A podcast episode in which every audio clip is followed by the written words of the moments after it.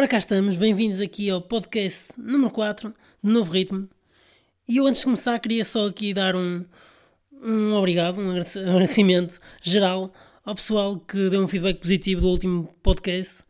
que eu gravei aqui com o Vasco Fontes, que deu aqui, mostrou aqui todo o seu conhecimento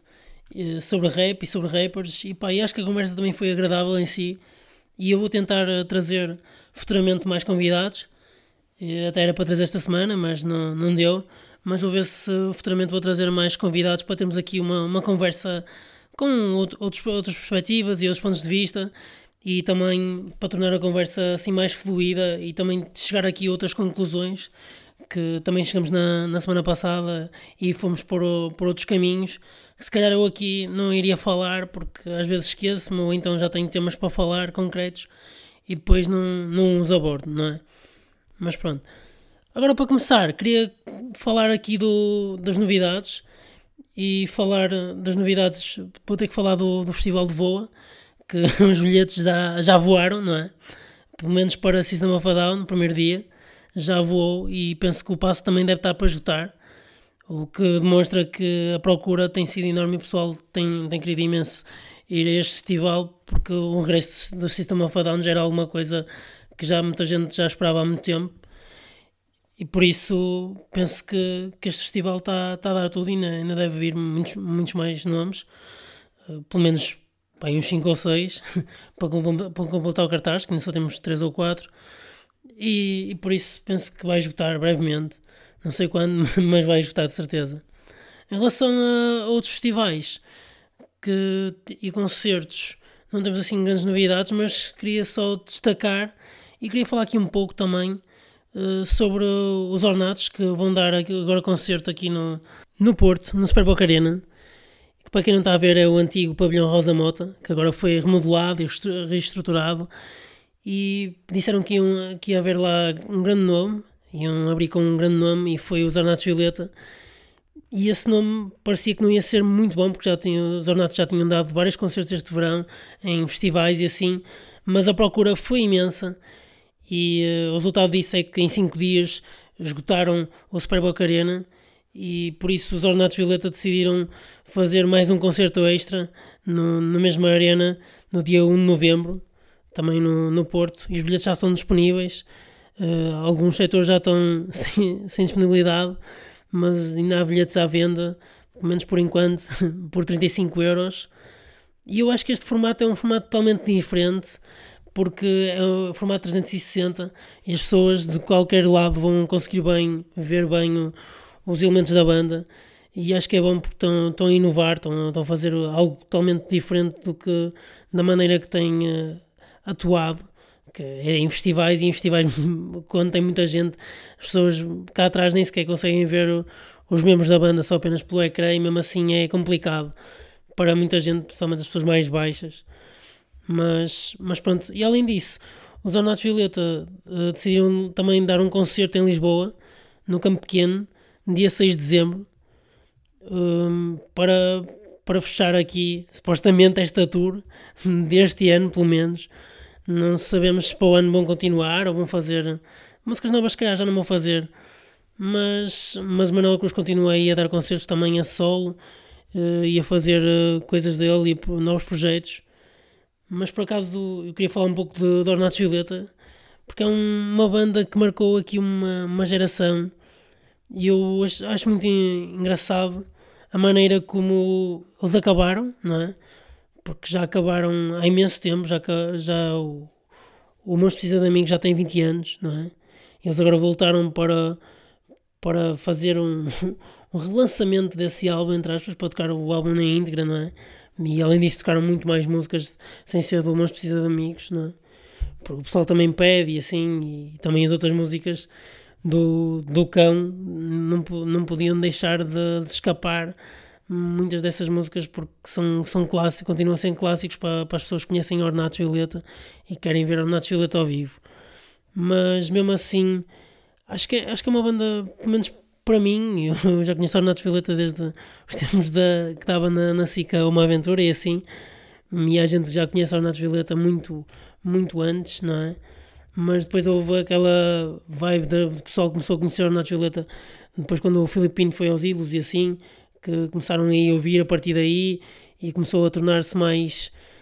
não é comercial, mas uma espécie de, de, de comercial. Uh, e toda a gente começou a ouvir Ornatos Violeta, começou a tornar-se uma banda mais de. E não conhece Ornatos Violeta, uma banda quase de culto, porque os Ornatos que não, já começaram em 97, 96, já foi há imenso tempo e acabaram perto de 2000, não é? E depois porque foi uma banda que acaba quando já está quase no seu apogeu, quando faz o, o álbum Monstro Precisa de Amigos, e acho que eles próprios até dizem que abriram uma garrafa de champanhe para festejar, para celebrar o, o fim da banda. Não sei se também foi alguma zanga entre eles próprios, eh, às vezes por causa de, de próprios contratos, do próprio dinheiro e assim. E depois também porque o Manuel Cruz, a partir daí, depois começou a, a fazer projetos eh, a solo e com outras bandas, como os Pluto, Super Nada e assim. E não sei se os outros também tinham as suas vidas ou tinham outras coisas para, para fazer, outros projetos e daí também, se calhar, essa separação e esse final dos ornatos quando já estavam na, na ribalta, eh, entre aspas, com, este, com o lançamento do segundo álbum, que foi muito, muito bem, bem recebido, com a presença de, dos ornatos em festivais, como o Meu Sudoeste e assim. Na, na altura não era o que, era, o que é agora, não é? Mas, mas penso que foi isso que fez com que os ornatos se tornassem um mito e toda a gente depois começasse a, conhecer ornatos e, e ficasse e, e além, além disso com o passar do tempo as pessoas queriam cada vez mais ver, ver ornatos ao vivo queriam que eles regressassem e também com, também com as músicas a passarem numa aventura e assim fez com que uh, ganhasse muito mais seguidores, muito mais fãs ao longo dos anos que foram passando e que a banda não tinha mais músicas a dar, nem, nem tinha dado mais concertos, mas mesmo assim foi ganhando fãs, uh, tanto mais novos como também da própria geração de, dos ornatos, uh, mas principalmente fãs mais, mais novos, de, que na altura não puderam ver ornatos ao vivo, não é? E depois, quando existe um comeback, quando eles regressam em 2012, uh, eh, vão, vão dar concertos aos Coliseus e esgotam os sete Coliseus, conseguem ter um grande regresso, o que se calhar não era esperado, quando fizeram o anúncio não é, dos concertos ao vivo para mostrarem uh, as músicas do, dos álbuns de, de 99 e 2000 se calhar não era, não era o que era esperado por eles mas teve um, um grande regresso tiveram um grande regresso e, a prova disso foi a procura desses concertos. E eu estive lá no, no último concerto que foi dia 1 de novembro. E é, é engraçado que agora o último concerto que eles vão dar cá no Porto também vai ser no mesmo dia 1 de novembro. E eu estive lá nesse concerto e foi muito bom mesmo. Nunca tinha visto na altura, até à altura, uma banda portuguesa que fosse, fosse tão boa ao vivo, que fosse tão consistente durante todo o concerto, que puxasse pelo público, o público também estivesse com a banda. Isso às vezes também não, não se nota muito nos concertos, que o público não está com a banda. Naquele caso sentia mesmo que o público estava com a banda, que queria cantar as canções e que, e que a própria banda e o próprio Manuel Augusto também puxava pelo público. Eu achei que estava. Foi, foi muito bom e a prova disso também foi que foi quase. Tenho ideia que foram para aí 20 e tal músicas e duas horas e tal de concertos. E ainda tocaram uma música, um cover, não é? Uma música que não era deles. E depois, depois disso acho que só. Só, só superiorizaram agora no, no concerto que eu vi no, no Marés Vivas. Acho que só, só se supera esse concerto porque, porque esse concerto também acho que foi fenomenal e acho que agora eles já têm outro. Não sei, acho que tem outro background, ou tem outra estrutura, mesmo a própria estrutura das músicas vi um, um instrumental muito melhor, não sei. Não sei se também a própria junção deles desta vez foi, foi diferente e também com o passar dos anos foram amadurecendo e pegando nas músicas, se calhar agora de maneira diferente. Mas o concerto foi muito bom e destaco desse concerto a parte do, do Carlão entrar, não ouvi dizer e depois tocarem a, a casa com o Carlão, porque aproveitaram que também já tinha dado concerto antes deles, no, no mesmo dia no Marés, e também a parte final, porque viu-se que eles não queriam sair, não queriam ir embora, e foram quase 3 horas de concerto, por isso viu-se que foi muito emotivo também para eles estarem a tocar as músicas e as pessoas estarem a cantar com eles, eh, as músicas todas sentirem-se mesmo em casa, porque ali Gaia, mesmo perto de, de onde eles são, do Porto,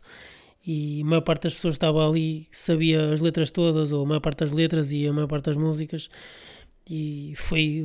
uma multidão de gente. Esse dia também esgotou também, por isso foi, foi incrível mesmo.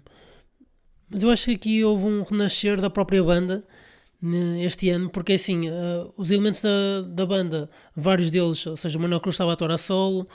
o Bruno Prata também estava nos projetos, o País também tinha outro projeto, que era Miramar, por isso estavam, os, os próprios elementos estavam totalmente afastados e, e, quando decidiram juntar, não sei, parece que houve aqui outra, outra dinâmica no grupo. E eles também acho que sentiram isso e disseram isso em entrevistas, mas acho que com esta, para ouvirem tocar agora o, o, o Monstro de Amigos, penso que houve aqui um renascer da própria banda e isso também fez com que eles agora viessem a dar mais concertos que supostamente não iam dar, mas acho que ganharam, entre aspas, o bichinho e não apenas pelo próprio dinheiro, mas também pelo próprio público, a maneira como o público reagiu às, aos concertos e às músicas que foram tocadas. Pá, acho que isso, isso é que fez que, com que eles voltassem assim e continuassem este ano até o final do ano. Mas isso, isto aqui também dá, dá aqui outro, ponto de vista para outras bandas que acabaram este ano, como é o caso dos Dead Combo, dos Diabo na Cruz e também agora os Linda Martin também vão parar um, durante um tempo porque o, o vocalista está tá a lançar um álbum a solo. E será que estas bandas ou acabarem ou pararem, depois se calhar quando voltarem vão ter o mesmo comeback, o mesmo regresso, e a mesma, mesma disponibilidade por parte das pessoas para, para verem os próprios concertos?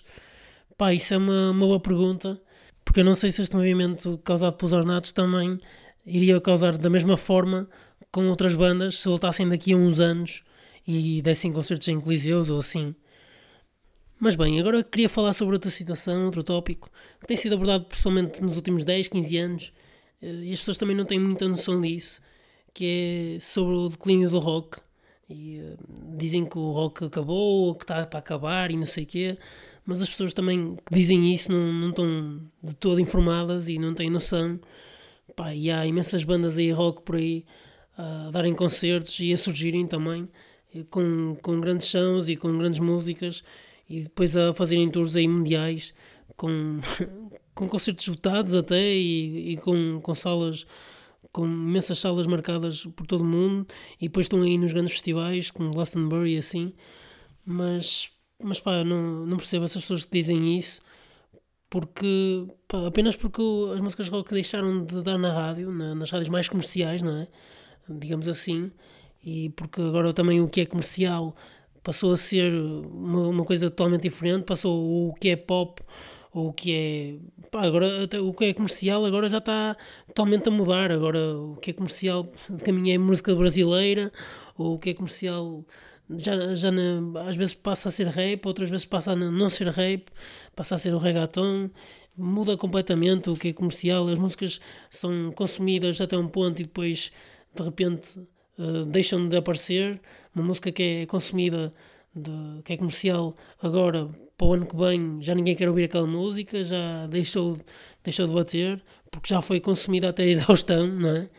E as músicas rock não são assim, menos a maior parte delas, e, pá, e, depois, e depois as pessoas também habituaram-se àquele tipo de sonoridade, e não querem ouvir a música, música rock, pá, na minha opinião. Mas existem, existem imensas bandas rock uh, a surgirem nos últimos 15 anos, e mesmo bandas que se têm mantido, como, como é o caso dos Foo Fighters, e outras bandas assim. Mas, mas pronto, em relação a novas bandas e bandas que surgiram nos últimos 15 anos, uh, penso que pá, posso falar de Royal Blood, Black Keys, de, pá, mesmo no caso dos Folds, que agora estão numa tendência mais rock. Mas temos também os King Gizzard e Lizard Wizard, também são uma vertente de rock um pouco diferente. Mas temos Ty Seagal aí uh, com imensos projetos também, com Fuzz. Jack White, que tem um projeto com os Raconteurs, que eu já falei aqui. Temos Queens of Stone Age, Eagles of Dead Metal, Black Rebel Motorcycle Club, Radio Moscow, que é uma banda que eu curtia ver aqui ao vivo e ainda não consegui porque os concertos esgotam sempre.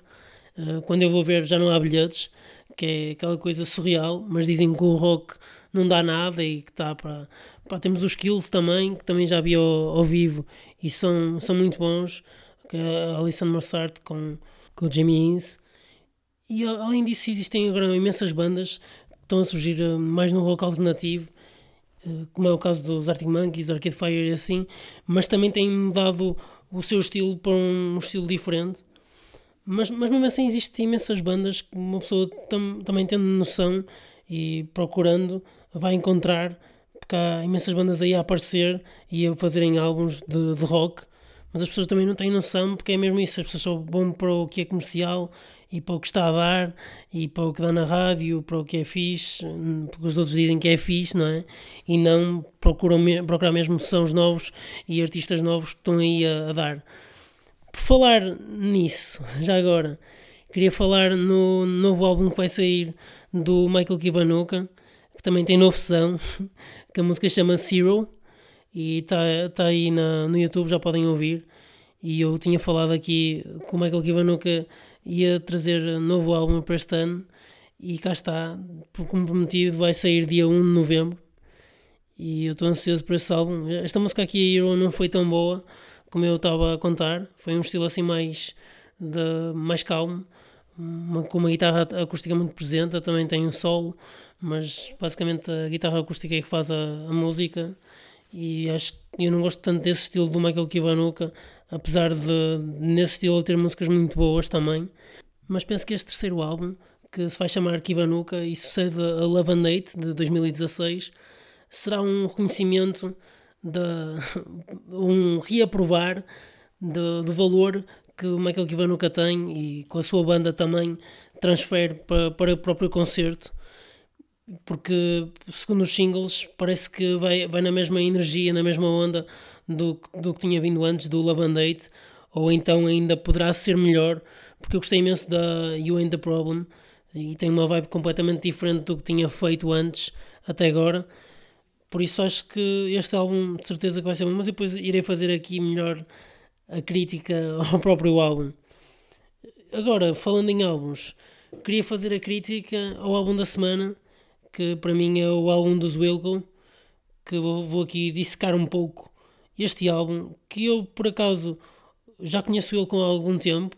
e eu já conheço há algum tempo o trabalho do Jeff Tweedy como compositor aqui dos Wilco,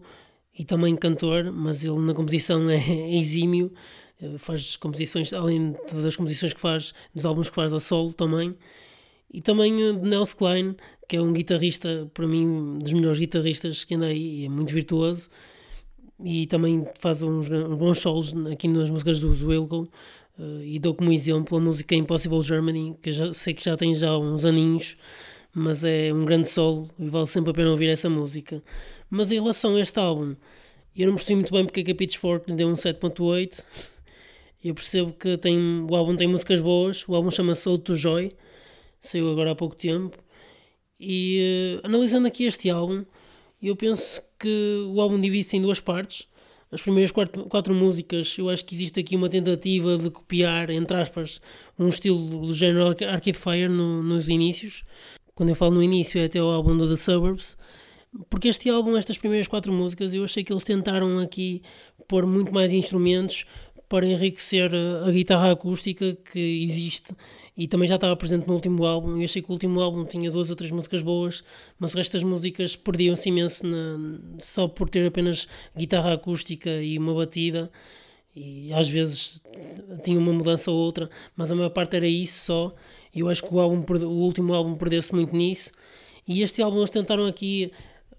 juntar à guitarra acústica vários instrumentos, desde sintetizadores, como pianos, como sons de guitarra elétrica uh, totalmente diferentes, não, não distorcida, mas um, uma guitarra elétrica que quase nem se nota, mas a fazer um barulho de fundo, e também violinos e outras coisas assim, a ver se conseguiam encher totalmente a música, tornar uma coisa assim mais Arcade Fire, que o Arcade Fire tem imensos instrumentos e imensos instrumentistas, mas também depois leva-os para o palco. E neste caso, os Wilco têm vários instrumentistas, mas se calhar não, não fazem os instrumentos todos em palco, fazem em estúdio. Mas estas quatro músicas achei um pouco isso. E depois a seguir a estas quatro músicas, existe aqui uma diferença enorme de estilo, uma mudança total, principalmente na bateria, que é totalmente diferente os ritmos, e eu acho que ficou muito bem. E esta música, para mim, sobressai-se em relação às outras todas, que é Everyone Nights, também irrompe este período destas quatro músicas mais calmas, e depois existe uma presença da guitarra elétrica com, lá está, os solos virtuosos de Nels Klein, que vem do jazz e então sabe imenso de improviso também, e sabe o que é que há de fazer aqui no, na música, e, mas esta música Everyone Nights acho que sobressai-se em relação às outras todas pelo uso dos, dos violinos, da, o, uso de toda a música em si, a composição,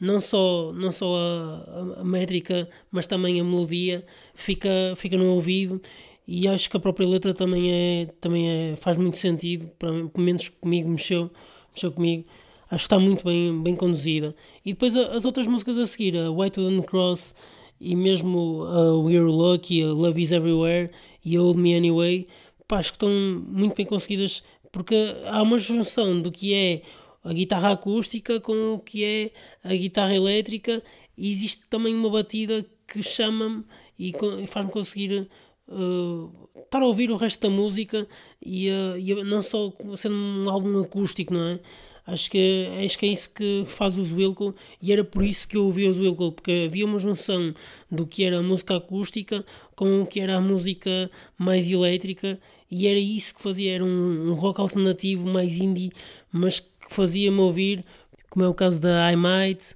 da Someone to Lose, da If I Ever Was a Child,